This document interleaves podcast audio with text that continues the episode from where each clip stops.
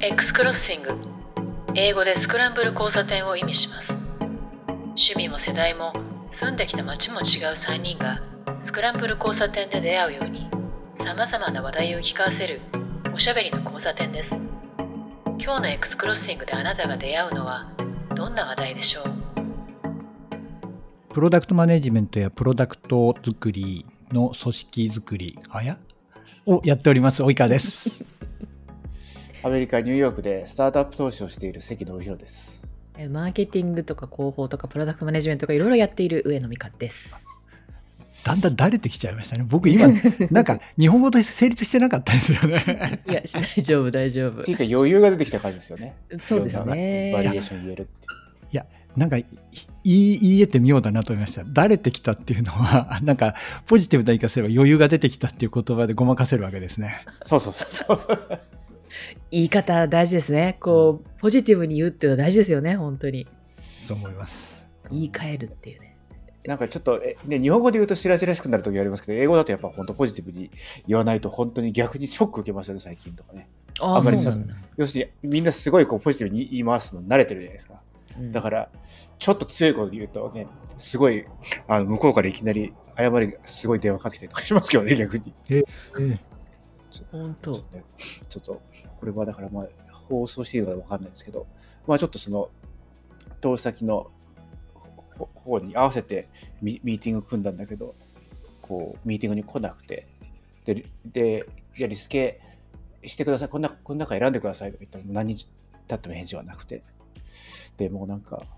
お前ちょっとディスリスペクトすぎねえかみたいなやつを書いて、あの、テキスト書いたら、もう、3秒後ぐらいに返事が返ってきました。だか速攻できました？らやっぱりね、それって本当に使わないからすごい聞きますよね。聞いてる方もね、そういうのないから、あものすごい強いんだ。うん、言葉のねニュアンスってとこはなかなか第二言語とかだとねつかみにくいとこもあるんでそういう相手の反応でね分かっちゃう時ありますよね、なんかやっぱり表現がストレートになりがちなところがあるんだと思うんですよね。うん。でやっぱり単語ボキャブラリーの数も少なかったりするんで知っている単語をそのまま分かりやすくストレートで言ってしまって、まあ、文法的にも合ってはいるんだけれどもニュアンス的にやたらこうトゲがある表現になってることとかって、まあ、きっとあるんだろうなと思いますね。あるんでしょうねきっとね。きっとグラマリーとか、ほら、あと、なんだっけ、うん。ディープエルのなんとかでしたっけ、あの、うん。最近。うん言い換えてくれるやつ、うん。ああいうのってちょっと僕使ったことないですけど、多分すごいそういうのを意識してると思いますけどね。グラマリーはあのそうですね。やってくれます。まあ無料版と有料版でやってくれる範囲が違うんですけれど。でもそれこそチャチャット GPT とかでしょうね。ただだから僕ももうね20年前ですけどやっぱりそのビジネスコミュニケーションの授業とかってやっぱりそういうあのことをずっとやるんですよね本当に。だからやっぱりこうやってちゃんと勉強してんだっていうのはすごい感じましたね。こういう言葉を使うと良くないのでこういう言葉こう言い換えましょうっていうのがすごいもうあってでやっぱりそれってね書くときはね、そういうのを意識して、一回書いちゃったやつを見直してみて、あこれはダメだ、これはきつすぎるから、こう言い直そうとか思うんですけど、やっぱりそれが次の段階として、喋ってる時にやっぱりそうならないようにするっていうのも、やっぱり、でもやっぱり慣れだから、こう言わなくなるんですよね、そういう表現って。だかうんうんら逆に日本語の方が難しくなっちゃってて、日本であんまりそういう意識、俺あの国語でそういう勉強とかしないじゃないですか、逆に。だから英語の方がこういう時はこういうのし言いましょう、こういう時はこう言いましょうっていうのがあるから、なんか逆に言うと、ボキャブラリーは少ないですけど、楽なんですよね。日本語とかでも確かにねビジネス文書とかあの社会社会生活を送る上で円滑なコミュニケーションをするための言葉ってあるじゃないですか。ああいうのも学ぶっていうよりはあの使って他の人？他の人から学ぶっていうことのが多いですよね。例えば誰かがすごくこう柔らかいんだけどきちんと伝わる言葉の言い方をしてたとかなんかそういうのでこんな言い方があるんだっていうの母語だけどねそういうのを他から学他人から学ぶっていうことの方が多いかもしれない。日本語日本語とか日本の社会って結構その OJT とかそういうそのそういうのが好きですよね。なんかその、うんここっちだとやっぱりなんかじゃあその1ヶ月のインテンシブプログラムでなんか覚えましょうみたいな感じでなんかすごい体系だって勉強したりするんですけど割と日本とかってそういうのじゃないんだよねみたいな感じで割とこうあのそういう盗むとかねそういう中で覚えていきましょうみたいな感じだからあの割とプロみたいな人でも実はそういう教育を受けてなくてだからえこれみんなあの現場では使わないけど教えてるようなやつとか知らなかったりするみたいな。こととかもあったりするから結構そこら辺はなんでなんだろうなと思うんですけどあの前もそのスタートアップのアクセラレーターとかってこっちだとやっぱりこう割とカリキュラムみたいな感じでこういうのサイト覚えましょうって結構あの覚えさせたりするんですけどなんかそういうのはなくてなんかこうそのかその人に応じた最適なあの助言をしますみたいなやつがやっぱ多い気がするんですよね。だからやっぱりなんか勉強みたいなするの結構あの受けるの人が嫌なのか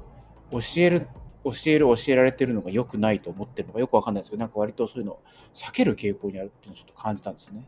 ちょっとスタートアップ界隈だけでちょっと恐縮なんですけどなんかちょっとそういうのを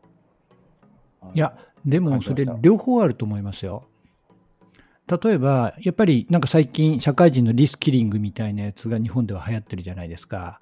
ああいうのって、あの、例えばやっぱり会社としてやっぱりデジタル人材作んなきゃいけないってなると、まあ、当たり前のようにそういったコースがたくさんあるじゃないですか。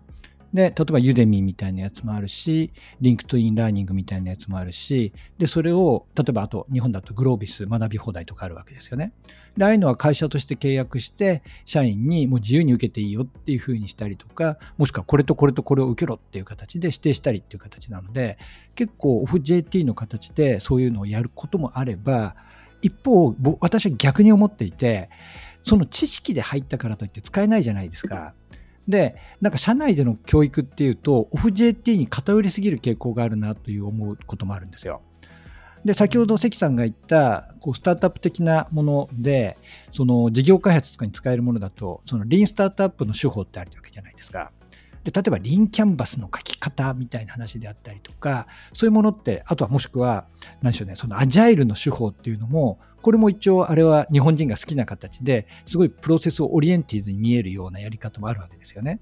で、あれってもう巷にトレーニングもたくさんあるんで、それを受けましたっていうことで終わっちゃってて、本来ならばそこは知識であって、それを実践をしながら、やっぱり OJT と FJT をうまくこう混ぜていくべきなのに、なんか OFJT だけでもうこのうちはスキルはあの社員はみんな持ってるとか教育はきちっとしてるっていうふうに終わらしちゃってる会社も多いんじゃないかなっていうふうに私は結構危惧してるところはありましたね。なるほど。そうか。だ僕のケースはそのえっ、ー、と OJT でやる前に基礎教育をしておくとすごい効率がいいっていう発想にあるので、基本はだから両方やるっていうところなんですけど、多分今のおじさんの話って、どっちか片手だけみたいなやつがすごい多いっていうことなんですよね、きっとね。そうですね。あと私は結構そこは辛辣に考えていて、日本って、その、ま日本ってって言い方するとまたよろしくないかもしれないんですけれど、ただ、なんか昔から、その、えっと、なんだろうな、大学とか出た時に、やっぱ即戦力になっていないことがあって、会社の中でもう一度しっかりと教育をするっていうことをやっていることは多いなと思うんですね。で、本来ならば、そこはもう高校とか出た時点、大学自体出た時点で、そこは持ってるから、もっと実践面の、なんか私はやっぱり OJT をもっともっと活用してもいいんじゃないかなと思う方があるんですけれども、それをあまり重視していないこともない、多いんじゃないかなと思ったりはしますね。でもなんかそれでも僕らが大学生の時に比べると、僕ら大学生が大学から社会人になる時ってなんか何も何も知らな知らなかったなって 思うこともあって今のあの大学生のインターンとかやるとすごいいろんなことを勉強してるからそのそういう意味で言うとはい、本当そうですよね、うん、すごいあのもちろん勉強するためのこうツールとか環境もすごい整ってきてるんだと思うしなんかすごいやってる人が可視化されるじゃないですかやっぱりそのソーシャルメディアとかだからやっぱりこう頑張ってやろうと思う人にとってみると、なんかどんどんどんどんこれをやったらいいんじゃないかとか、こういう教材があるとか、こういうことやってる人がいるっていうのを知れるから、すごい刺激に、まあ、ななるから、逆に言うとまあ格差がつきやすいのかもしれないですね、今ね。ね、仕事をするとか社会に出るとかそういうのを前提にしてインターンするとかあの社会でなんかプロジェクトやるとか何かに関わるとかってそういうのをやってる若い人すごいいるからあの機会というかね、手段も方法もいろいろ増えていいなと思いますよね。私、大学で心理学やってたんですけど、全く違うエンジニアになったので、あの、考えてもいなかったのでね、今の人すごいなと思いますよ。結構、そのやっぱり、大学生にしても社会人にしても二分化している、まあ、極端に2つに分けちゃうのよくないかもしれないけど二分化しているところがあるんじゃないかなと思っていて、まあ、その意識の高いって悪い意味じゃなくていい意味での意識の高いこう大学生とかっていうのはやはり自分を社会に出て何ができるかだとか、まあ、生存って言い方よくないけどどうやって生き残っていくのかだとかそういうことを考えて自分なりに何を学ぶべきかっていうのをちゃんと自分で考えるじゃないですか。でもそうじゃない人たちはいるし、まあ、実際勉強もしないしっていう人もいると。で社会人も同じだじゃないかっていうのがこの間日経新聞に出ててやっぱりそのリスキリングっていうんだけれども若い世代に聞いたならば勉強しなきゃいけないのは分かるけど何を勉強していいか分からないっていうのがそのリスキリングの悩みでめちゃくちゃ多かったんですよ。へなので結構だから何を学ぶべきかだ主体性って言っちゃいけないんだけれどもそういうところが欠如しちゃったりもしくは見失っちゃってる人も多いのかなというふうには思いますね。え興味なのかな？この先ん？やっといたらよくいいだろうみたいなのが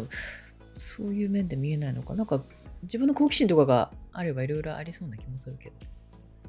僕は何回か聞かれ、あの社会人っていうかもう結構あのまさにリスキリングが必要な年齢の人とかに、ま、そのことがない時に何回か聞かれたことにそのどうやったらその分野の一人者になれますかみたいなこと聞かれる時があってで、まあ、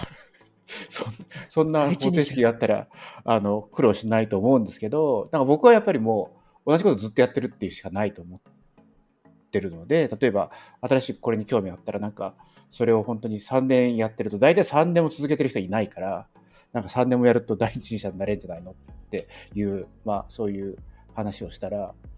でもその第一人者になるために何を見ればいいんですか？つまりそのそれの話ずっと聞いてるとやっぱり僕らの世代って、まあ今もそうかもしれないけど、受験とかあって、これをやりなさい、これやりなさいってずっとあるじゃないですか。だから、それをやってればいいから、その目標はなくても、それをがむしゃらにやってれば一番になれるみたいなことがあるじゃないですか。でも、うん、そのそういうのが、要するに、舗装された道がないところに行った瞬間に、その何を勉強したらいいのか、取捨選択の仕方もわからないし、本当にそれをずっとやってると、本当にこう正しい方向に進んでるかの不安もあるからなんか例えばねそそのそれこそ同じ内容でなんか2週間ぐらいずっとこの分野の内容でひたすらインターネット調べてできたやつを片っ端から読んであのそう1週間ぐらいするとね、書いてあることもこれはなんかうさんくさいとかこれはなんか正しそうだとかこれがあの有名だけど大したことないとかってだんだんなんか1週間も2週間もすると分かってくるような気がするからそれで事前に分かるようになるんじゃないのみたいな話をしたらなんかそんなことはありませんみたいな感じで 言われてですね。でなんか23週間やってもうダメだから諦めましたみたいな感じ。でまあだから多分そういうふうになっちゃうから第一人者になれないんじゃないのみたいな話もしたんですけどなんかだからそれをなんかそれでもずっとやり続けるみたいなやつがやっぱり結構実は肝なの。でそれが目の前に舗装の道が見えないとすごい不安になるみたいなあの感じがちょっとするっていうのは複数回そういう経験ちょっとしたことありますね昔。ちょっと話それるんですけどそのリースキリングってなった時にお二人何もし自分がやるんだったら何やりたいですか？これ学びたいとかここれをリスキリングでゲットしたいなとかあら、あれすぐかってこないあれ。僕はなんか今、あの、多分放送してる時はもう違うかもしれないんですけど、うん、今やりたいのはね、なんかね、訴訟の起こし方。え、あの訴訟？そうそうそれってスキル スキルかだってほら、どうやったらその、ちゃんとしたロジックになるのかとかって、分かんないじゃないですか、分かるよね。で、なぜかと、訴訟なんて起こしたことないし、多分訴訟を起こすことなんて多分一生ほとんどないと思うんですよ。で、でもなんかこう、あの、実はちょっとすごいある、あの、ビジネスサービスですごい、むちゃくちゃ不当なことを受けていて、まあ、いろんな人がまあ訴えたらみたいな話をしてるんですけど、最初はもうめんどくさいからそういうことしたくないってずっと思ってたんですけど、3日ぐらい前にふと、これってなんかその一生せずにおるかもしれない訴訟をこう1から10までやってみるチャンスなんじゃないかと思ったんですよ。突然3日ぐらい前に。でそこから調べ始めてそのまずワーディングどういうことかとかそのそのそれをやる専門の弁護士はそもそもほら弁護士ってこう例えば会社法の弁護士とか特許の弁護士とかなんかそういうふうに分かれてるじゃないですか。でこういうクレームを言う時の弁護士は何ていう弁護士でどうやって探していいのか何も分かんないわけですね。うんでなんかそういうのをずっと調べてたらこれはこれでなんかこう一つの新しい学びで多分これを知ってることによってその訴訟はもう多分2回目とか起こしたりしないんでしょうけどある一段上のなんかネゴシエーションスキルをつけるんじゃつけることができるような気がしたんですね。アメリカ社会の中で必要な。1ヶ月後にこれ同じこと言ってるかどうかんないですけどなんかそういうなんかそういうなんかモーメントはあるなと思いましたけどね。モーメント、へえ。それはすっごい面倒くさくてもう絶対もうこの話すぐ忘れたいと思ってたんですけどうん。突然なんか降って湧いてこれは一生の中で1回しかないチャンスだと思っちゃったんですよね。へえ。及川さんは？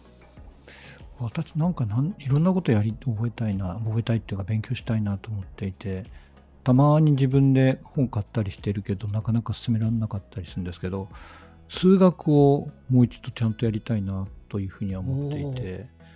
高校まで数学すごい好きだったんですけどで大学も数学科を希望してたけれど、まあ、ちょっといろいろあって数学に行かなくて。なんで高校とか大学の初等ぐらいまででいいんで数学をもう一回やってみたいなって思うこともあるしいやななんかその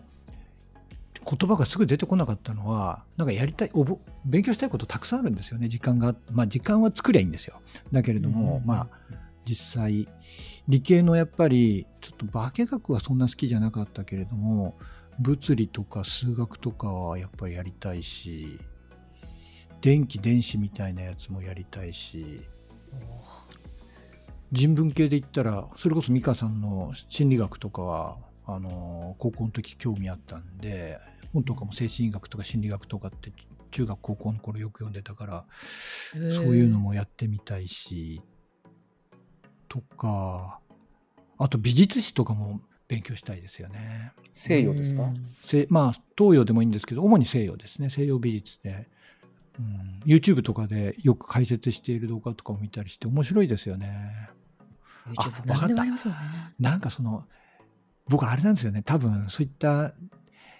人文科学系とかその西洋美術史とかっていうのはうんちく垂れたいんですよ。うんちく言いたい、足りたい。そう酒飲んでる時とかになんか偉そうに言うネタが欲しいだけだからこれは勉強じゃないかもしれない。え、でも学びたい欲はね、勉強。なるほど、うんちくとして。まあ、うんちく語りたいっていうのと同時に知りたいじゃないですか。なんか、やっぱり話す機会がなかったとしても、絵見て綺麗だなっていうのと同時に、その画家がどういう一生をたどったかとかっていうのは、まあ、ゴッホとかすごい有名ですけれど、あと、ゆとりろとかもすごい生涯なんですよね。だそういう話とか、やっぱ知ってると絵の見方も違ったりするから、なんか、ひたすら知りたいっていうのはありますね。ただなんかその今巷に言われてるリスキリングってその今のってどっちかっていうとその違うな。あの知識欲を満たす話になってるんで なんかやっぱり次,、うん、次のキャリアとかねそのどっちかというとやっぱキャリアドリブンですよねきっとね。そうか僕ほとんどもう引退モードだからこの後余生何して過ごそうっていう感じの話で勉強の話しましたね だから趣味の話ですよ風今ね。確かに確かにいや、でも私も及川さんちょっと近いかもしれない。あの、リースクリングって言った時に、あの、この仕事で役に立つのは何だろうって、こう目の前のものより、ものももちろん浮かぶんですけど、これを知りたいとか、あれもっと、あの、知識として知りたいとか、あの、うんちくはちょっと置いといて、そう、うん、私もそっちの方が、なんか考え始めると半分以上占めるかもしれない。でも今ちょちょっとリスキリングって Google でやったらリスキリングとは新しい職業に就くあるいは今の仕事で必要されるスキルの変化に対応しキャリアを築くために必要なスキル識を獲得するさせることですとかっていうふうに一応出てきてですねやっぱりそのキャリアドリブンですね。うーんあれ、日本語でカタカナでリースキリングって書かれると、私、キリングのとこだけが頭に入ってくんですよ、いつも。見るから、なんかね、あの、すごい怖い言葉だなっていつも思うんですよね。あれ、カタカナで書くとすごい。あーそれみんなねキリングの方に引っかかるんですけど僕ねリスキーの方に引っかかっちゃうんですよ。あでもそ、それもある。リスクと、リスクの方と、あとキリングと、あれ、それが頭に入ってくる。あれは和製英語ですか？えっ、とね、リスキリングはね、えっ、と、英語で調べても出てきますよ。うん、あ、そうなんだ。使ってる。ただ、そうなんだったんですけど、リスキリングと、なんだっけな、なんか、なんかもう少しいい言葉があったんですよ、英語で。ちょっと忘れてたんですけど。でも、リスキリングで調べると出てきますね。なるほど。確か。この間知り合いがセールスフォースのあのイベント行った時にもそれがテーマになっててめちゃめちゃいっぱいあったよって言ってました。そうか、そういう意味でリスキリングで今本当に必要とされて、時間見つけたら自分でちょっとやってるのはデザインですね。ウウェブ系ですか？それとももっと？まあ一般ですね。いっぱい。うん。何せ僕今アドビの仕事をやってるのに、クリエイティブ要素ゼロですからね。ちゃんとクリエイティブな人間なんなきゃ。まあというかあの、クリエイティブっていろんなのがあると思うんですけど、実際になんかその絵心があって絵を描けるだとか、写真をリタッチして、なんかすごいこだわって、なんか作品仕上げるとかっていうのは、過去トライしたことはあるけれど、あんまりそこを自分でしっかりスキルとして身につけてないんですよね。ビジュアルデザインってことですね。主にでも例えばもう美香さんに今もう全部任せちゃってるけれどサウンドデザインだって本当はもっともっとやってみてよかったんだけどまあダメなのが私周りにやってくれる人がいるとその人に任せちゃうところがあるからなかなか自分で手を動かさないっていう傾向があるんですよね。と言って美香さんあのいきなりこっち振らないでくださいねもうもはや美香さんの領域にはいいけないですから。大丈夫です。まだ私まだちょ腸が取れたぐらいの初心者、初級者なのでまだ大丈夫。まあ奥リスキ、奥リスキリングっぽいですよね。あの、うんノーマライゼーションから始まってみたいな。そうです。ね。本当本当そう思いますね。あの文字の個人の記事もそうだし、あと YouTube とかでもね、いろんな説明があるんで、でもその全今まではそのノーマライズどうすればいいかとか全体の音量とかねこう大きなとこから入ったんですけどこれ3人別々の音で撮ってたりするじゃないですか。それそれぞれを音を揃えていった方がいいんだなとかやっていくとこうしたらいいんじゃないかな。あここをこうまずここから始めたらどうかなっていうのが徐々に徐々にこう自分の中で見えるようになったのがそれがこうあ一歩進んだかなっていうところが少し嬉しいところで、まあ、それとできてるかは別なんですけどあのあこういう構成になっていてここを調整したらいいんじゃないかなみたいなのが見えてくるのがちょっとこうありがたいというかねあの良かったポイントですかね。あのマイクのやつもねそう思うし今日かさんまた今マイクであらマイク変えられてやってますけど。ちょっとね、リスキリングって調べるとですね、リスキリングとアップスキリングとかって出てくるんですよ。アップ、うん、だからなんかアップスキルとかの方がなんか確かにこうちょっとポジティブな感じがする言葉だなと思うんですけど。同じ意味なんですか？いやえー、と多分違うんじゃないかな。アップスキリングって初めて聞いた。でもなんかアップスキリングの方がなんかこうじ上昇する感じがするからすごいなんかうん。プラスに聞こえるんですけど、それだけなのかなあだからアップスキリングはその今のスキルセットをなんかこう拡張するとか良くするとかっていう意味でリスキリングは、えーっと、なんかやるにあたって新しく得なきゃいけないみたいな感じっぽいですね。なんかいる業界が変化が激しいからかもしれないんですけど私何度のねこう得てきた得てきた知見とかナレッジとかって数年もすると陳腐化しちゃうんですよねもう本当に23年とかすると陳腐化もするしマーケティングとかもそうだしだからいつもあのインプットしながらというか学びもありつつアウトプットもするっていうのがなんかすごいバランスが難しくていつもクライアント先から教えてもらうこともあればでこちらが提供することもあるしそれの繰り返しですかね。でもなんかそれってその、ね、どっちが先か分かんないんですけど例えばその新しいスキルを得たいとか思ってその業界に入るとかってやるとまあその当然そこの業界だからその新しいスキルできる人は周りにいるじゃないですか。だからちょっとさっきの 及川の話で任せちゃうっていうのはあのあればちょっと別ですけど普通はやっぱりそこで新しいあのスキルセットを学んでいってでそういうパターンってすごいいいのはなんかこう一流のとこに入ると自分はなんかその中で一番下でもなんか1年2年3年経ってると世間に出ると一流になるみたいなとこあるじゃないですか。要するに中でずっとこうあのお尻ですみたいな人人でも。なんかやっぱりそれはすごいこうあのキャリアを変えちゃうとかっていうのは一つの手なのかなとは思ったりするんですけどやっぱりリスキリングの日本で出てくるリスキリングのコンテクストってきっと同じ会社の中にいてっていうことですですよねとかってちょっと思っていでああ、なるほどね。だからきっとそのさっきのリスキリング VS アップスキリングだと同じ会社の中にいると普通は自分のこうやってる職業ねその職位が上がっていくみたいな感じで言うとよりできることを増やしていきましょうみたいな感じなんですけど世の中が激しく変わってるから大企業でもリスキリングが必要なんですみたいなそんなトーンなのかなみたいな感じちょっとちゃんとちゃんと調べてたんですけどいうのはちょっと感じたりしますよね。うん数年前ですけど、その IT 系のところからゲーム業界の仕事にちょっと軸足を移して時があって、でその時はあのその大企業っていう中での、ね、リスキリングの話とあと強烈に人数が少ないあのスタートアップのところでやらざるを得ない崖っぷちみたいなところもあって私はそっち側だったんですけどそこでゲームのリリースどうやって作られてるかっていうのとそれをどう世の中にリリースしていくかっていうのとからプロモーションをどうしていくかコミュニティどうしていくかっていうようなところを一気にやるのがあって最初はすごくああれ私こう未経験でいいのかなと思ったんですけどでも似てるとこがすごくたくさんあってデジタル系のものとかテクノロジー使ってた本当スーパー OJT で学ぶっていうのはありましたね。まあ、学んでからその仕事に就くか仕事について必然的に学ばないといけない状態になって、まあ、さっき言った OJT、OJT を OJT ってまあ自ら本読んだりだとかっていうことからで学ぶのとあとは実際仕事をしながら周りから学ぶのっていうのを同時にやっていくのとかっていうのがあるんだと思うんですよね。だから関さんが冒頭に言ってたのはしっかりまず学ぶっていう期間をがっつり設けるっていうのもいいんじゃないかとか米国ではそれが多いと、まあ、確かに一旦今の会社辞めて大学に行ったり大学院に行ったりするっていうのは結構米国は多いというふうに私は思っていて日本に比べるとまだそれとかっていうのはまずはしっかりと知識として身につけるっていうことを好む方々が多いって話かなと思いますねプロフェッショナル職が多いからなのかなとは思うんですけどねこっちの考え確かに仕事確かに仕事の採用のされ方が。うん、そうかもね。あと体系的に整理するっていうのがなんか得意な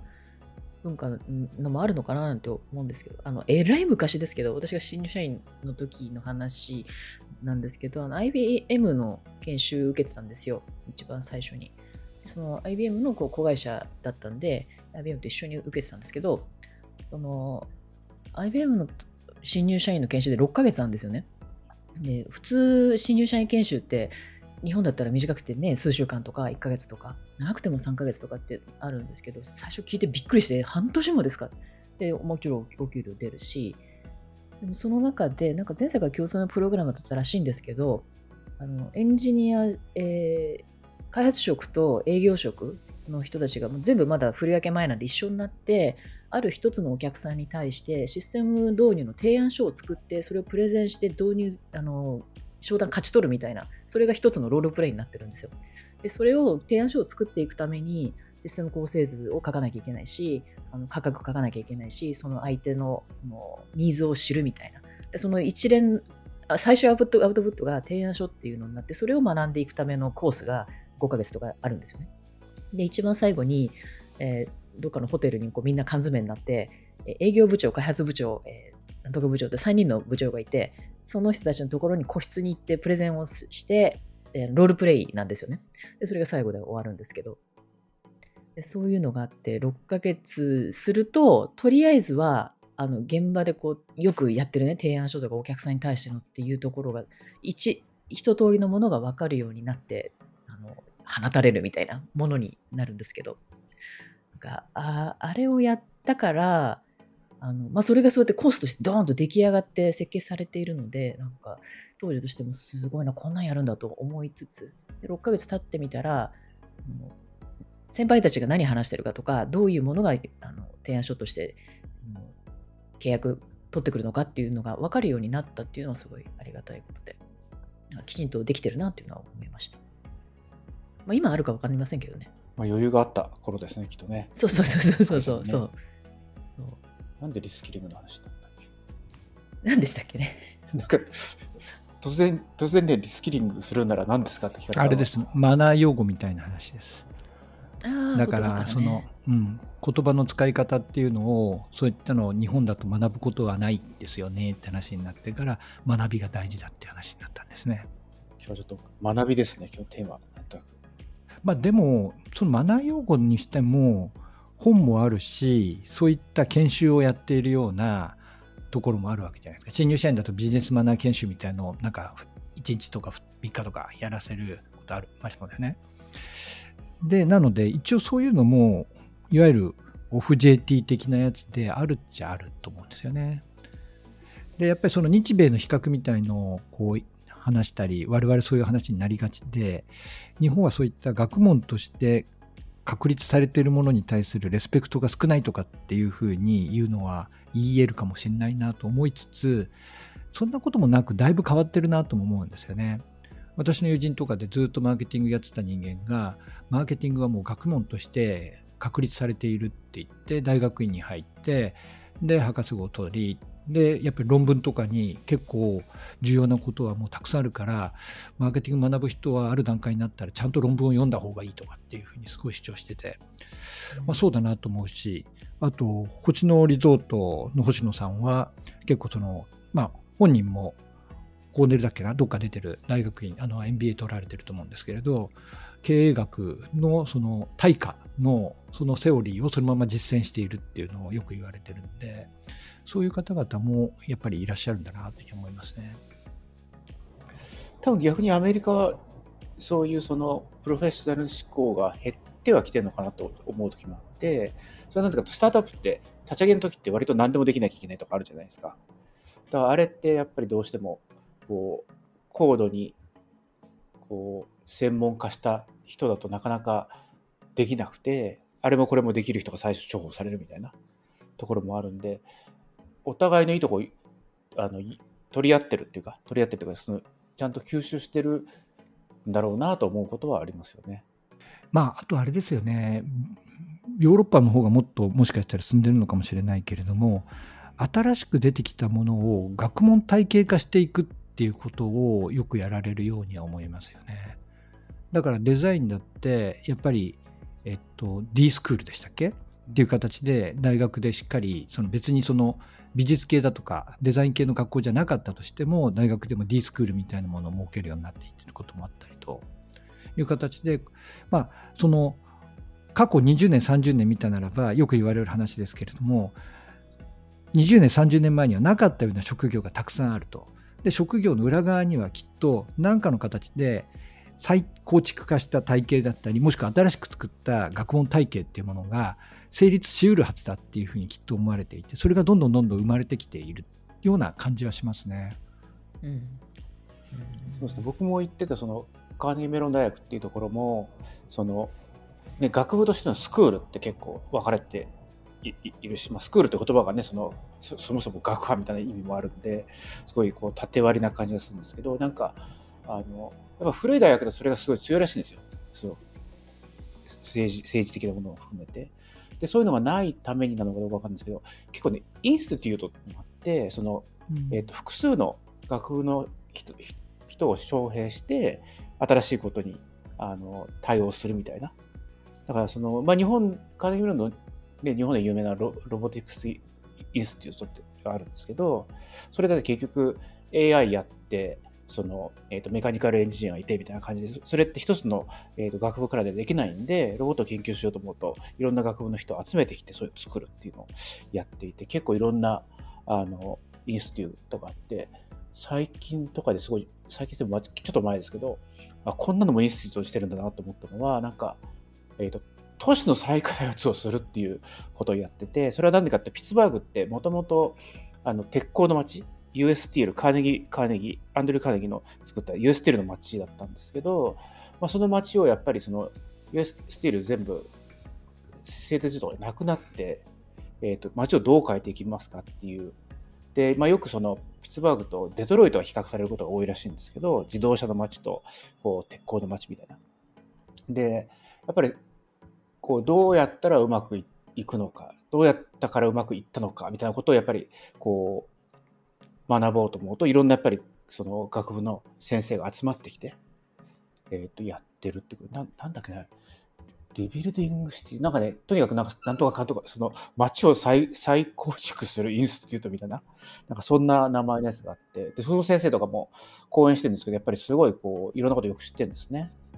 だからやっぱりなんかそういう本当に今までの学問体系ではもう、えー、一分野でできないことはすごい多いんですよねっていうのは多分あってそれがやっぱりそのプラクティカルにいろんなことやっていかなきゃいけないっていうさっきの話にもつながってくるのかなってのは思います、分野横断はありますよね。あの学びで今ちょっと思い出したんですけどあの YouTube でねでで私他人に教えてもらったやつなんですけどあの子供向けの、えー、教教育なんですかねあの探究学者っていう人たちがいて、え、あの小学生とかだと思うんですけど子供たち向けのあの一緒に勉強しましょう学びしましょうっていう人たちなんですよ。で実際クラスを持ってリアルの対面でやってるんですけど YouTube もやっててでこれが結構ユニークで何かを教えましょうでもなく学びましょうでもあるんですけどあの子どもたちが何に対して興味があるかっていうのを引き出すことをもう一番の目的にしててあの聞いた最初聞いた時にはこの授業をやってると子どもたちが熱狂していくっていうんですよね。熱狂する授業があると。はあと思ってで聞いてそしたらもう面白くて知りたい知りたいとかなんか質問がガンガン出るとかこれ何なのみたいな感じのその盛り上がりらしいんですね。それがオンラインとかやってて。で、この YouTube の一番最初にある、あなぜ蜂の巣は六角形なのかっていうのを一個見てみたんですけど、確かにすっごい面白くて、あの最初はなぜ蜂の蜂の巣のかって、なんでこれってこの形なんだと思うみたいな形からから入るんですね。それがあのなんで六角形なのかって最後あの答えっぽいとこには行くんですけどそこまでは全部種明かししないんですよ。で六角形というか自然界の形のでき方っていうのは最短はねっていうそんな全然関係ないとこからずっと入ってってでそれを実験とかシャボン玉の石鹸とか使いながら話すんですけど自然の中にはなんでこんな力が働くんだろうみたいなところが大人が見ててもめちゃくちゃ面白くてへえって言ってで自分がもっと知りたいとこだったらこれ調べるだろうなとかそういうのがうまく設計されててあこんなやり方あるんだっていうので少し面白いなと思ったのがありました。で他にも歴史があって科学があってっていうのをやられててねこの学びとその熱狂っていうのがああそっかそこの自分の中に湧き上がってくるワクワク感が出てくるといろいろ知りたいとかね自分の知識欲みたいなのが出てくる時ってあるじゃないですかああいうのをこう引き出したり刺激して刺激するっていうそういう設計の仕方もあるんだなっていうのを思いましたね。それ対象って何歳ぐらいの？これはね、えー、多分小学生、中学年とか高学年とかだと思うんですよね、多分。たたなんか明確に何いくつって見たことないんですけど。大人こそね、そういうあの導入があるやつの方が入りやすいですよね。そうですね。あの NHK とかね、E テレとかってすごいいい番組いっぱい作るんじゃないですか。で、そういうのを見てて面白いなと思うのって子供向けだったりとかして、いや最初は子供なんだけど、内容としてはもう老若男女全て見れるっていう、学びとかね、知らないことを知るっていうのは、全世代だなって思いますよね。結構すごいですね、この探究学者。そうそうそう、あの、面白いんですよ。取り上げるテーマもそうだし、私建築とかあのあ、中高生向けのありますね。あの、数学とかね。歴史とか。私今歴史も、あの、世界史の中で見た歴史、あの、日本史の立ち位置ってなんかいろいろ今分かってきてることがあるみたいで、そういうのも一回学びたいなってめちゃくちゃ思うんですけど、そういうのもあるし、数学は 私、あの、大川さんと真逆ですね。数学人生のかなり早い段階で捨てたタイプなんですよね。数学5点とかで、こう、生活してきた人なので、本当びっくりするぐらいダメだったんですよ。で、まあ、それはちゃんと理由があってね、先生、中学1年の時の先生が、プラスとマイナスの概念を現実と平家で教えてくれたんですけど、現実と平家が戦うとみたいなので教えてくれたんですけど、それって本当に分かんなくなっちゃって、うん、そこから数学はもう、あの、縁がないというかですね そういう人生になってしまいましたね。こういうので学びたいな、また。でも興味はすごくあるので。数学？そう、あの、科学的に分解するとか、あの、構造解析していくとかっていうと本当に好きなんですよね。だから、思い込みはあったのかもしれない。数学私はダメなんだというのがずっと中高でついてしまって。でなんか入社試験の時の知能検査あるじゃないですか。あの、えーあれでは、ちょっとこう理系よりは出てるらしいんですけど、判定で、そんなわけないじゃないですかって、こう先輩に言ったけど、いや、結果が出てるみたいなことは言われたんですけど、数5点ですからっていう、思い込みはあったのかもしれない。まあ、先生の影響とか大きいですよね、本当ね大。きい、めちゃくちゃ大きい。リスキリングとかもなんか、あんな感じでこう国を挙げてリスキリングやりましょうとか言われると僕とかすごいちょっと天の塾なんですっごいやりたくなくなっちゃうんですけど じゃあ別の方を見て。ねなんかだからああいうふうになるとなんかこうちょっともうやんなきゃいけないリスキリングとかってまあそのさっきのそのこれそのまさに面白い知りたいっていうなんかこう知識の欲をこう刺激するのと真逆じゃないですか。これをしなさいって言われるから国の制度とかで決められちゃうと。だからなんかそれってその時に実際にやった時のその吸収できる度合いと要するに自分は熱狂してそれをやってやってる時の吸収のスピードといやいややってる時の吸収のスピードってやっぱりすごい違うんじゃないかなっていうのはちょっとこれ多分きっと調べたこう調査とかそういうのもあるんでしょうけどような気もするんですねなんかどうやったらそういうそのえっ、とね自分の好奇心になってそれで自分に身身につくっていうのをなんかこうやっぱり、まあ、ちょっと前はねそれをゲーミフィケーションとか言ったりしてましたけどうん。なんかやっぱりそういうあの手法みたいなものってこうまあ教育に重要だと思う。反面なんかやっぱりそれをうまく悪用するとこう洗脳とかこうねできちゃうんでなんかこうこの辺ってすごい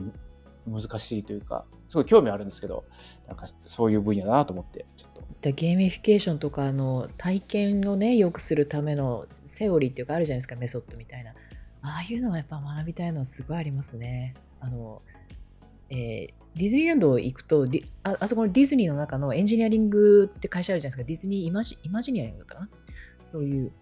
会社があってであそこが YouTube チャンネル持ってるんですけどあのテーマパークの中でいろんな視点から例えば建築がどうしてこの形になってるのかみたいなものを解説したりとかするんですよね。でアトラクションの中とか。あれがまたすごい面白くて建築で行くとシンデレラ城にこう入っていく時って向こうにドーンとこう道があのお城に向かって一直線になってるじゃないですか。であれって左右の建物が高さがどんどん低くなってるんですって。で意図的に低くなってて。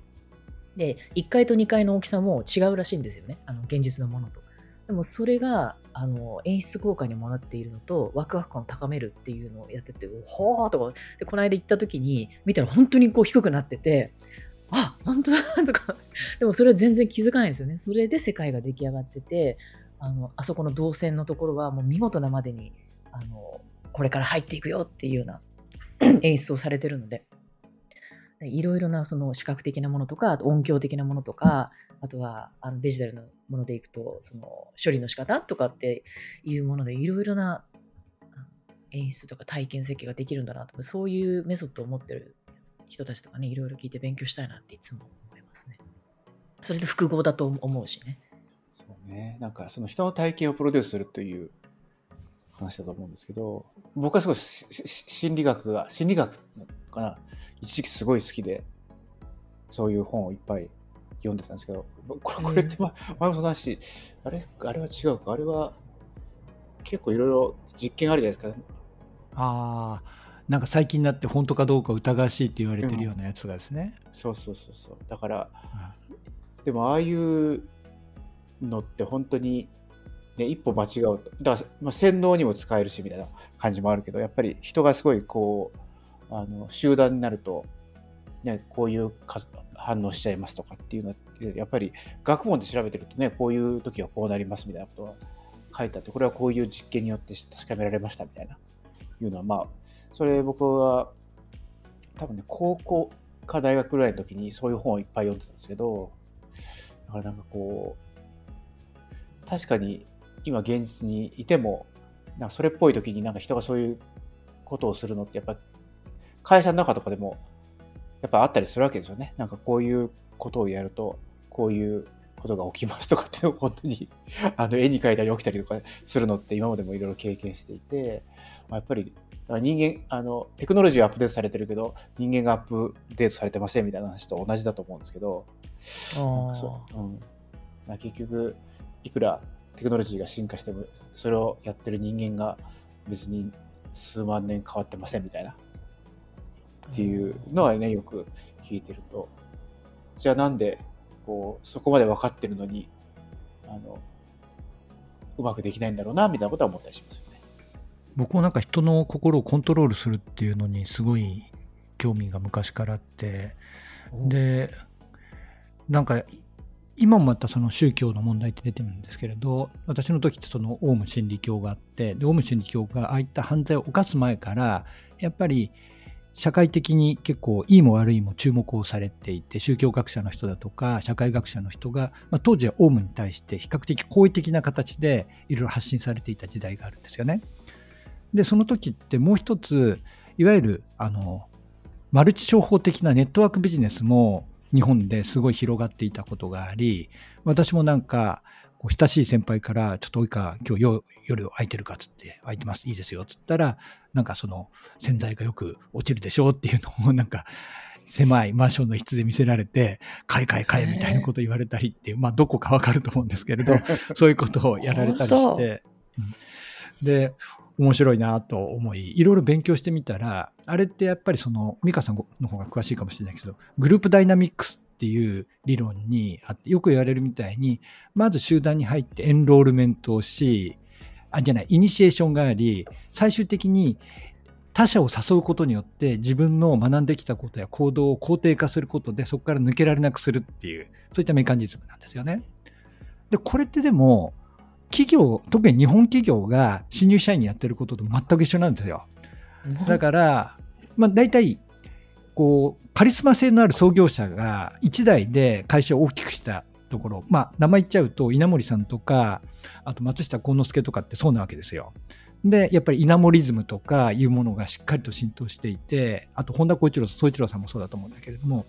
で、これはやっぱり企業宗教っていうふうに言われることも多かったりはしたんだけれども一方でやはりそのこう何でしょう DNA みたいなものっていうのが会社の核となりっていうので重要なところもあったから一概に全部否定はできないのも事実だなというふうに思うんですよね。でやり方全く一緒だなと。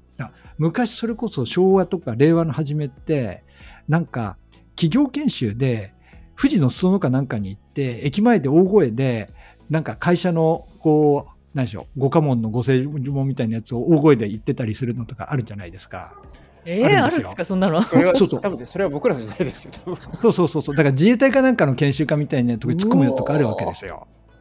だからああいうのってやっぱり精神をボロボロにし自分で考えることをさせなくしでひたすら兵隊化していくっていうまあ米軍のブートキャンプとかもそういうところあると思うんですけれどあのなんだっけフルメタルジャケットとかってそれ映画の中で最初ガンと出てきますけれど、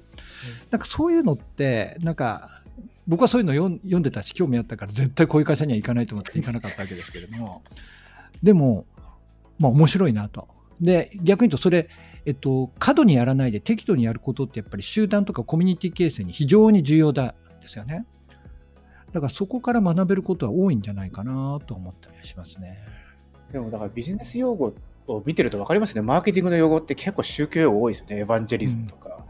うん、で、エヴァンジェリストとか言われたら、宣教師ですからね。そうですね。だコミュニティってことはもともと宗教宗教の集まりですよね。あそうなんですか。だから基本的にやっぱり宗教とそのマーケティングとかはかかなりこう近い気がしますよね。うんあとねその考えるとだって企業のいわゆるそのトップのマネジメントとかって今度は戦争用語ばっかですよね。そうなんですよ。ストラテジーとかタクティクスとかね、全部そうですよね。ターゲットとかね。うん。全部基本的にね。戦い。そう。エネミーっていう言葉ぐらいだけですよね。使ってないよね。今ね。でもほとんどみんなもう宗教の時とか、あ戦争の用語ですよね。ほぼ。戦略的撤退をしましょうとか。ね。あの新規参入分野からの戦略的撤退とか戦略的撤退って完全に軍軍用語そのものですもんね。言葉に現れますね。エヴァエヴァンジェリストとかもね、なんか最初すごい、エヴァンジェリストとかって使い始めたのって、まあ、僕はその、ね、その IT 系のアメリカの会社のマーケの人がエヴァンジェリストになっていくっていうのしかしか見たことなかったんですけど、やっぱり最初はなんか、え、エヴァンジェリストとか思いましたけどね。なんだと。やっぱり宣教師みたいな意味じゃないですか、だから。うん、でも確かにそうだよな。確かに、あの、こうこれはね、マイクロソフト強だよなとか思思うわけですよ、これね、実際に。マイクロソフトの製品をこうやって入れていきましょうみたいな感じになってあまりに使い慣れちゃって、そっちの意味の方でもう上書きされ、ほぼね、されているので、改めて言われると確かにそうですね。まあなんか僕が結構好きなランチェスターの法則とかっていうのはもともとやっぱり戦争のところのねそのゲリラ戦でどう勝つかみたいな話とかそういうところから来てますから、まあ、完全に戦争だし、ゲリラマーケティングもそうですよね。ですね。やっぱりみんな同じなんですよね。だからまあねある意味ねその昔はそのほら今会社で会社同士で競うじゃないですか。でも別にそれでまあ人死にが出ることはもうほとんどないんですけどやっぱり昔はそれを領土でやってたわけだから人死にを出してやってたっていう。そう思うとなんかこうそこら辺はなんかちょっと少し進化したかしらとは思いますけどね。うん、日本はまた日本はってすげえ大きな言葉言っちゃって 炎上するタイプのやつだ。まあでも思うのが、それをなんかビジネスに生かせていないのがダメだっていうよりももったいないなっていうふうにちょっと思いました。だから、その例えば太平洋戦争が何で負けたのかっていうのをこれまあ全てじゃないけれども失敗の本質って名著があるわけですよ。でその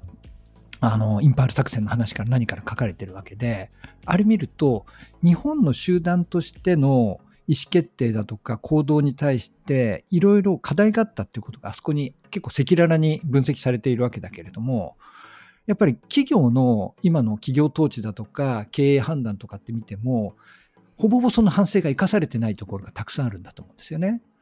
で、本来ならば、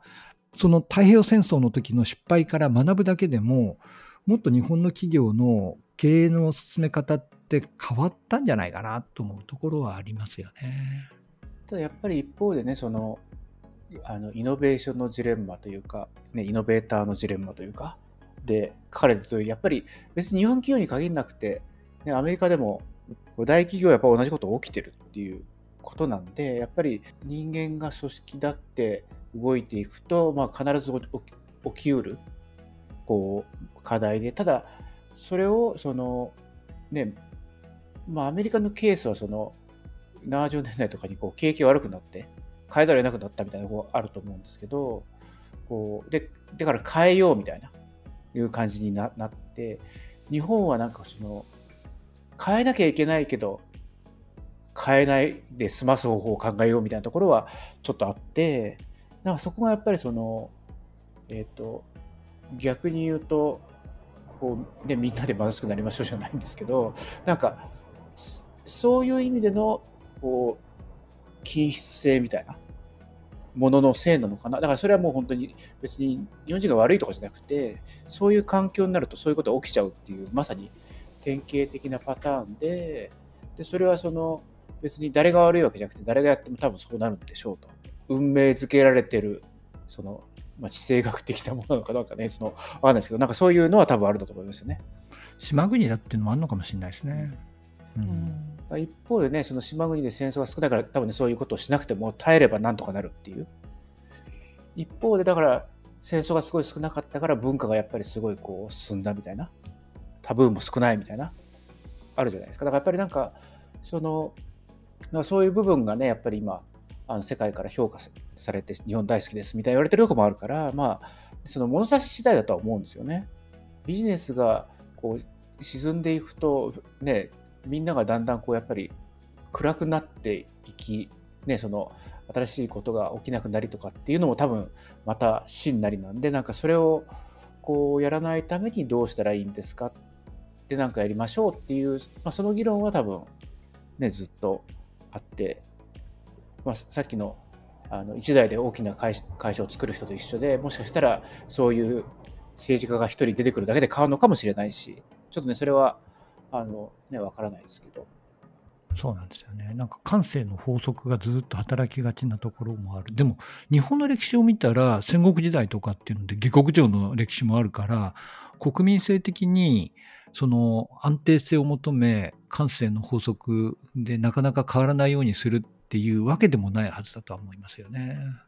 でもやっぱり身身の危険を感じたからですよね、あれもね。だ戦争とか、あとそのあの黒船もそうですけど、やっぱりこだからやっぱり身のき今って身の危険はないじゃないですか、その衣食住とかはまあそれなりに保障されて、さっきの貧しくはなってるけど、生死に関わるほどではないみたいな。うん。やっぱり生死に関わるような状況になると、こう、いろいろホルモンとか出てきて、こう、なんかこう、新しいことができたりするんでしょうけど、だからそれそういうのがないっていうのが、こうよく茹でガエルっていう、こう、比喩をされてますけど、なんかそういうふうになっちゃうような環境的なあの状況なんでしょうね、きっとね。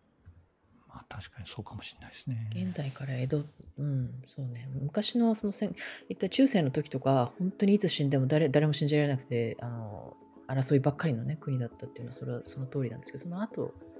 違う道をたどりたのがあったかもしれないですね。